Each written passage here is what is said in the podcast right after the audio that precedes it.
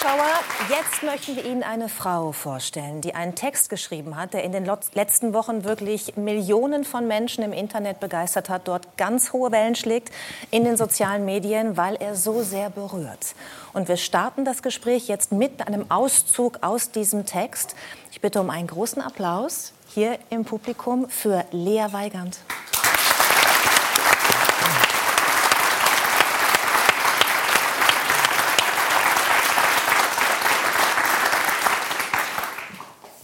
Ja, also ich trete eigentlich immer im Stehen auf. Ihr seid jetzt Zeugen der, einer Sitzpremiere. Ähm, also was Pflegekräfte häufig zu hören bekommen, wenn sie sagen, dass sie in der Pflege arbeiten, ist die Antwort, boah krass, du arbeitest in der Pflege. Also ich könnte das ja nicht. Und äh, darauf habe ich eine Antwort geschrieben. Okay, ja. Es gibt Wochenenddienste und Schichten an sich. Homeoffice und Gleitzeit ist eher unüblich. Wir werden gekniffen, bespuckt und berotzt. Ich bin manchmal ganz unmetaphorisch angekotzt. Hab mit dieser Hand schon zahlreiche Zäpfchen geschoben und manchmal ist alles beschissen. Wir werden geduzt, belästigt und gnadenlos ausgenutzt. Nicht nur einmal habe ich mir gewünscht, dass der Tag nie begonnen hätte. Wir sind oft die allerletzten der Nahrungskette, denn die Klinikstruktur gleicht immer noch gerne am ehesten einer Kaserne. Wir werden unterbesetzt, unterbezahlt, zur Genügsamkeit bequatscht und von den blanken Bundesbalkonen dafür dann auch noch beklatscht. Ich stehe ganz am Anfang und wasche manchmal am Ende und oftmals da fragt man mich, ob ich nichts Vernünftiges fände. Aber ich habe auch schon 100 Jahre alte Hände gehalten und berührte Legendenhaut. Habe in erleichterte Gesichter und dankbare Augen geschaut. Ich habe die letzten Szenen großer Menschen gesehen und durfte mit den Kleinsten die ersten Schritte gehen. Mal hörte ich den allerersten Lebensschrei und mal war ich beim letzten Atemzug dabei. Ich sah, wie Menschen heilten, von außen und von innen und konnte mit ihnen Schlachten gegen die Krankheit gewinnen. Ich lernte, wie man es in das Zimmer hineinruft, so schallt es auch meistens zurück. Und manchmal ist eine Minute nur Zuhören das größtmögliche Glück. Ich lernte genau hinzuschauen, beginnend bei den Augenbrauen bis runter zu den Waden und manchmal auch bis hinter die mächtigsten Fassaden. Und weil ich all das mühsam lerne, will ich es nicht vergessen müssen. Ich will mir meine sehenden Augen nicht vom Zeitdruck rauben lassen und meine verstehenden Ohren nicht vom Personalnot ertauben lassen. Ich will mit meinem Gehirn denken dürfen und nicht ausschalten für klingende Kassen. Ich will mit meinem Herzen fühlen und nicht vom Ärger betäuben lassen. Meine Verantwortung sei mir stets bewusst und wohin Unachtsamkeiten führen. Und habe ich mal keine Lust, soll mein Patient das niemals spüren. Aber solange du denkst, dass ich nur Arsch abwische und Sälbchen schmiere, Bettchen mache und dem Arzt assistiere, werde ich das nicht können. Ich werde Fehler machen und Dinge übersehen. Werde Medikamente vertauschen aus Versehen und vor allem werde ich gegen mein Gewissen handeln müssen. Denn wir sind auf Kante genäht und es wird nicht besser und jede Pflegekraft, die geht, reißt das Loch nur noch größer. Pflegen ist nicht sexy und Pflegen ist nicht weiblich. Pflege passiert nicht nur für Nächstenliebe, denn davon kann ich meine Miete nicht bezahlen. Pflegen ist existenziell und außerdem toll. Pflegen ist generell und anspruchsvoll. Du sagst, du könntest das ja nicht. Ich sag, wir auch nicht. Nicht so.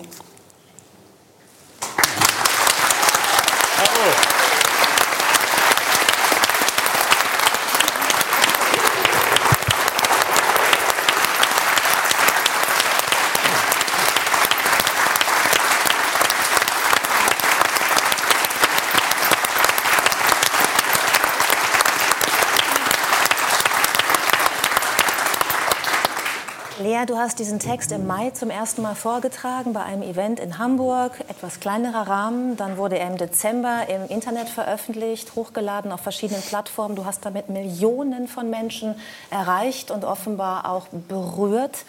Welche Reaktion hast du bekommen? Also es war sehr, sehr überwältigend, diese Reaktion. Ich hatte auch eigentlich ganz vergessen, dass das Video aufgenommen wurde und es dann halt erschien. Und dann ja, war es irgendwie krass zu beobachten, wie viele Leute das anklicken und dann vor allem, wie viele das kommentieren.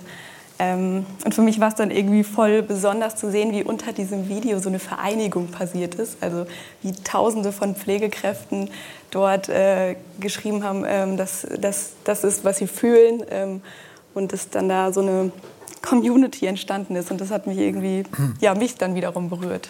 Weil du ihnen eine Stimme gegeben hast damit. Ja, das, also das waren so die Kommentare, die mich als Schreibkünstlerin halt so am meisten berühren. Oder das ist ja das größte Kompliment für mich, wenn mir jemand sagt, dass ich jemand eine Stimme, gegeben habe, wo vorher keine war. Hm. Oder dass ich das ausdrücken konnte, was jemand nur fühlen kann. So. Ja.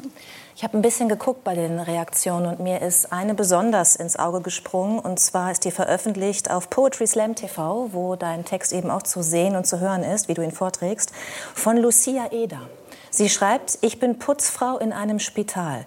Ich sehe jeden Tag die verzweifelten Augen vom Personal, die an diesem fehlerhaften System fast zerbrechen. Also wirklich wahre Worte. Ich bedanke mich ehrlich dafür. Mhm. Du erreichst nicht nur Krankenpfleger damit. Ja. Mhm. Ja, das ist ähm, sehr besonders zu hören. So, ähm, es sind teilweise auch wirklich äh, tiefgreifende Schicksale, wenn Leute mir dann Nachrichten schreiben, auch privat, wo sie erzählen von ihren Burnouts, von ihren psychophysischen ähm, Breakdowns. So. Also das ist schon auch für mich dann jetzt sehr hart äh, zu lesen, so was es eigentlich alles für Schicksale gibt. Also vieles davon weiß ich natürlich, aber das jetzt so geballt auch zu hören. Was hat dich konkret dazu bewogen, diesen Text zu schreiben? Also erstmal war es so völlig persönlich motiviert. Ähm, das war so eine Verarbeitung für mich. Also wie immer, wenn ich schreibe, dass ich Dinge für mich zusammenfassen will, runterbrechen will und mich dadurch auch selbst erst verstehe, wenn ich es aufschreibe. Das ist dein Alltag, ne, den du da beschreibst. Ja, ja. Und da war erstmal noch gar nicht die Intention, irgendwie Menschen darauf aufmerksam zu machen oder die Politik darauf aufmerksam zu machen. Das kam eigentlich erst später, als ich es dann zum ersten Mal auch auf der Bühne äh, vorgetragen habe, dass ich gedacht habe, oh ja, krass, also vielleicht äh, kann ich damit Menschen auch aufrütteln oder vielleicht kann ich damit laut werden für die Pflege. Warum hast du dich für den Beruf entschieden? Deine Eltern sind auch in dem Beruf tätig, richtig? Ja, also ich war schon immer da irgendwie in der Thematik drin. Also so Pflegegespräche waren immer bei uns am Abendessentisch ganz üblich. So Themen, die eigentlich, nicht zum Essen gehören, würde ich sagen. Das war für mich irgendwie Alltag und es hat mich auch schon immer interessiert, äh, die Medizin, das mit am Menschen zu arbeiten, mit Menschen zu arbeiten. Das hat mich schon immer fasziniert und ja, ich konnte mir es nie vorstellen, einen Bürojob zu machen. Und äh, ich liebe auch bis heute so die, die Abwechslung, die man in der Arbeit mit Menschen hat. Mhm. Ich sehe die ganze Zeit, wie, wie Dietrich Grönemeyer dich, dich anschaut und ähm, auch begeistert ist, glaube ich, von dem, was du da in so schöne, berührende Worte gefasst hast. Sie erleben das ja auch aus einer anderen Perspektive ne, im täglichen Alltag. Ich habe noch nie in meinem ganzen Leben einen so schönen, berührenden und auf den Punkt gebrachten Text gehört mhm. zur Pflege, zur Medizin. Das freut mich sehr.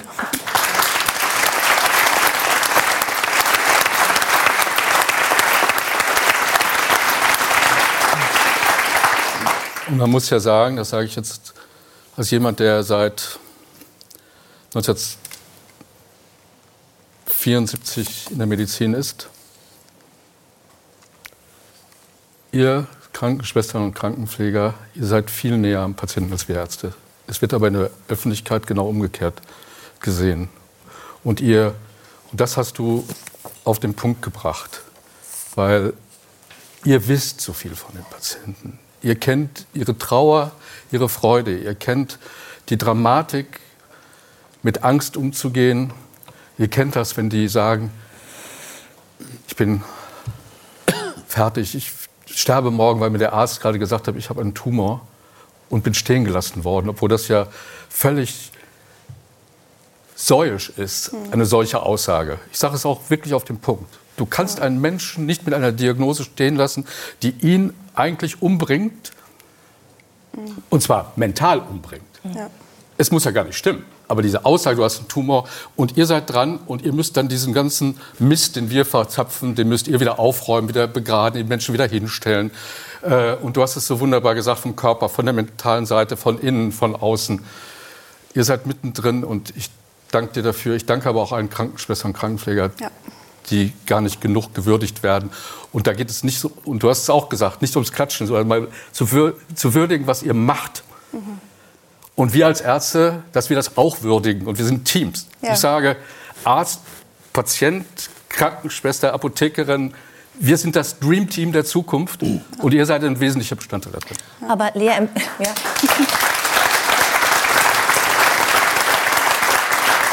Sie haben natürlich absolut recht und so muss es ja auch sein und Sie fordern das ja auch in Ihrem Alltag und in Ihren Büchern, dass es genauso sein muss, man mehr zusammenarbeitet. Aber ist das die Situation in den Krankenhäusern? Hast du das Gefühl, du bist wirklich in einer Teamwork mit den, mit den Ärztinnen und Ärzten? Das ist äh, leider total stationsabhängig. Also auf manchen Stationen ist es super, da sind, ist man per Du mit den Ärzten und man merkt irgendwie, man ergänzt sich gegenseitig so. Die Ärzte, Ärztinnen fragen auch die Pflege um Rat, so was würdest du machen, was denkst du zu der Situation? Situation. Und das finde ich perfekt. Also davon profitiert am Ende ja auch der Patient, die Patientin. Also wenn die, die Zusammenarbeit stimmt. Aber es gibt leider auch Stationen, wo es immer wieder ja, da Spannungen sind und man nicht zusammenarbeitet, sondern manchmal sogar gegeneinander. Und dann werden, stimmt die Kommunikation nicht, Dinge werden sich nicht erzählt und am Ende ähm, ist der Patient dadurch gefährdet. Mhm. Ja. Wir steuern ja, also wir sind schon im Pflegenotstand, aber wir steuern ja auf eine immer dramatische Situation äh, zu, weil einfach Pflegekräfte, ähm, Krankenschwestern, äh, weil alle einfach fehlen, weil 500.000 Stellen unbesetzt sind schon in ein paar Jahren. Ähm, du hast ganz konkrete Ideen, das finde ich sehr interessant, wie man diesen Beruf attraktiver machen könnte. Und das hat nicht nur was mit einer angemessenen Bezahlung zu tun. Was ist dein Vorschlag? Was ist deine Forderung? Ja, also das finde ich einen ganz wichtigen Punkt, dass es der, das Geld, die Bezahlung ist nicht vorrangig, sondern im Moment äh, sind es die Bedingungen und die fehlende Zeit. Und deswegen haben uns auch äh, Corona-Boni-Zahlungen, das war irgendwie so, ja, ganz nett, danke, aber das bringt nichts, also es verändert jetzt nichts. Ähm, ja, und ich glaube, dass man den Beruf dadurch attraktiver machen kann, wenn man ja, strukturelle Veränderungen macht. Also es ähm, geht zum Beispiel, also ein Punkt ist irgendwie, dass man den Beruf auch so das, ja, das Image so verändert, dass man merkt, es ist nicht nur ein Beruf für Frauen, sondern wir brauchen Männer auch. Es ist auch ein männlicher Beruf, dann sind wir wieder bei Männlichkeit. Mhm. Ähm, du sagst ja auch in dem Text, Pflegen ist nicht weiblich. Ne? Genau, ja. Es machen zwar zum Großteil Frauen, aber es muss nicht so sein. Nee, ne? überhaupt nicht. Und also da ist, glaube ich, schon auch ein Punkt, wenn man den Gehalt erhöht. Das ist ja oft schon bei Männern so, dass sie ihre Familie ernähren wollen. Das, damit könnte man schon auch daran drehen. Aber auch, was ich zum Beispiel auch sehr wichtig fände, dass man Pflege wirklich als Profession sieht und nicht als Hilfsarbeiter der Ärzte. Und da müsste man wirklich tun, ähm, dass man eigene autonome Aufgaben der Pflege gibt, über die sie die Expertise haben und das auch entscheiden dürfen. Weil es gibt sehr viel Expertise in der Pflege aber sie dürfen es oft gar nicht richtig anwenden, weil sie alles nur nach Anordnung der Ärzte machen dürfen. Mhm. Und das finde ich echt ein Problem, weil es, es gibt Bereiche, wo Pfleger und Pflegerinnen viel besser drin ausgebildet sind. Mhm. Ja, Herr Grönemeyer, war so in Corona, ne? Tierärzte durften eine Impfung verabreichen, aber Pflegekräfte Apotheker nicht. Auch. Ne? Ja. ja. ja. und Zahnärzte. So, das ist äh, alles gedacht, aber nicht aus der Praxis gedacht. Mhm. So, und ich habe Spritzen gelernt ich habe wirklich Spritzen gelernt von der Krankenschwester. Und zwar so Spritzen zu lernen, gelernt, dass es nicht schmerzt. Mhm. Weil ich selbst auch ein großer Schisser als kleiner Junge schon war, auch ohnmächtig geworden bin und ich immer versucht habe, danach den Menschen nicht weh zu tun. Und das habe ich von euch gelernt. auch nah zu sein, zuzuhören. Mhm. Alles von Krankenschwestern gelernt, nicht in der Medizin gelernt. Die aber heute zunehmend gar keine Zeit mehr dafür haben, zuzuhören ne? und ja. sich Zeit zu nehmen. Ja. Und das schafft aber Vertrauen. Mhm, natürlich. Zuhören schafft Vertrauen. Klappe halten, zuhören. Wir lernen so viel von euch, aber auch von den Patientinnen und Patienten. Ja, mhm. total. Mhm. Ich fand deinen Vorschlag auch gut, äh, sehr konkret. Ich habe mich ein bisschen mit dir beschäftigt im Vorfeld, dass du sagst, wenn man am Schichtsystem was ändern würde, mhm. dann wäre das auch schon ein großer Schritt. Und das fand ja. ich einen sehr konkreten Vorschlag. Ja. Und da gibt es auch wirklich schon was, Ansätze. Was heißt das, glaube ich, für den Laien? Was bedeutet das? Das Schichtsystem. Ja. Ähm, dass man die wechselt, immer wieder in unterschiedlichen Schichten ist, dass man Zeiten immer gleich bleiben müssten? Oder was, was meinen Sie? Ja, also das, das, Schichtsystem, was auf vielen Stationen so durchgeführt wird, ist, ist ja eigentlich Gift für den Körper und auch für die Psyche. Und für man, die Familie. Und für die Familie. Dass man dauernd wechselt zwischen Früh-, Spät-, Nachtdienst spät, genau, in einem ganz wilden Mix. Dann zwischendurch hat man Spätdienst, Frühdienst und dazwischen, wenn man Glück hat, schläft man halt ein paar Stunden. Mhm. Und ja, gerade wenn man Familie hat, ist das wirklich nichts, was einen in den Beruf lockt. So. Und da gibt es auch schon viele Ansätze, wie man das familienfreundlicher gestalten kann. Oder dass man auch an der Klinik eben Angebote macht für Kinderbetreuung, wo dann vielleicht auch die Angestellten zwischendurch zum Kind können. Und also da gibt es ganz viele Ideen. Mhm. Du studierst jetzt Medizin im ersten Semester. Ja. Das heißt, du hast dir gesagt, ich will doch lieber Ärztin sein? Ja, das war auch tatsächlich eine sehr schwierige Entscheidung, weil ich glaube, man merkt, ich habe immer noch ein Pflegeherz in mir. Ja. Ähm, ja, es war eine Entscheidung, also das finde ich auch ganz wichtig zu sagen, dass es für mich kein Upgrade ist, dass ich jetzt Ärztin werde, sondern es ist wirklich einfach ein Berufswechsel. Mhm. Und ja, ich habe mich irgendwie dafür entschieden, ich will mehr therapeutisch, diagnostisch machen können und deswegen Ärztin werden. Aber ich weiß auch, dass ich dadurch was verliere, was ich als Pflegekraft habe. Eben dieser nahe Patientenkontakt. Nein. Und also Weil du wirst es anders machen. Mhm. Ich sage nein. Ich finde, das müsste jeder, der Arzt werden will, genau einen solchen Weg laufen. Er muss Pflege lernen, er muss dabei sein, er muss merken, ob er das kann oder nicht, der Mensch. Mhm.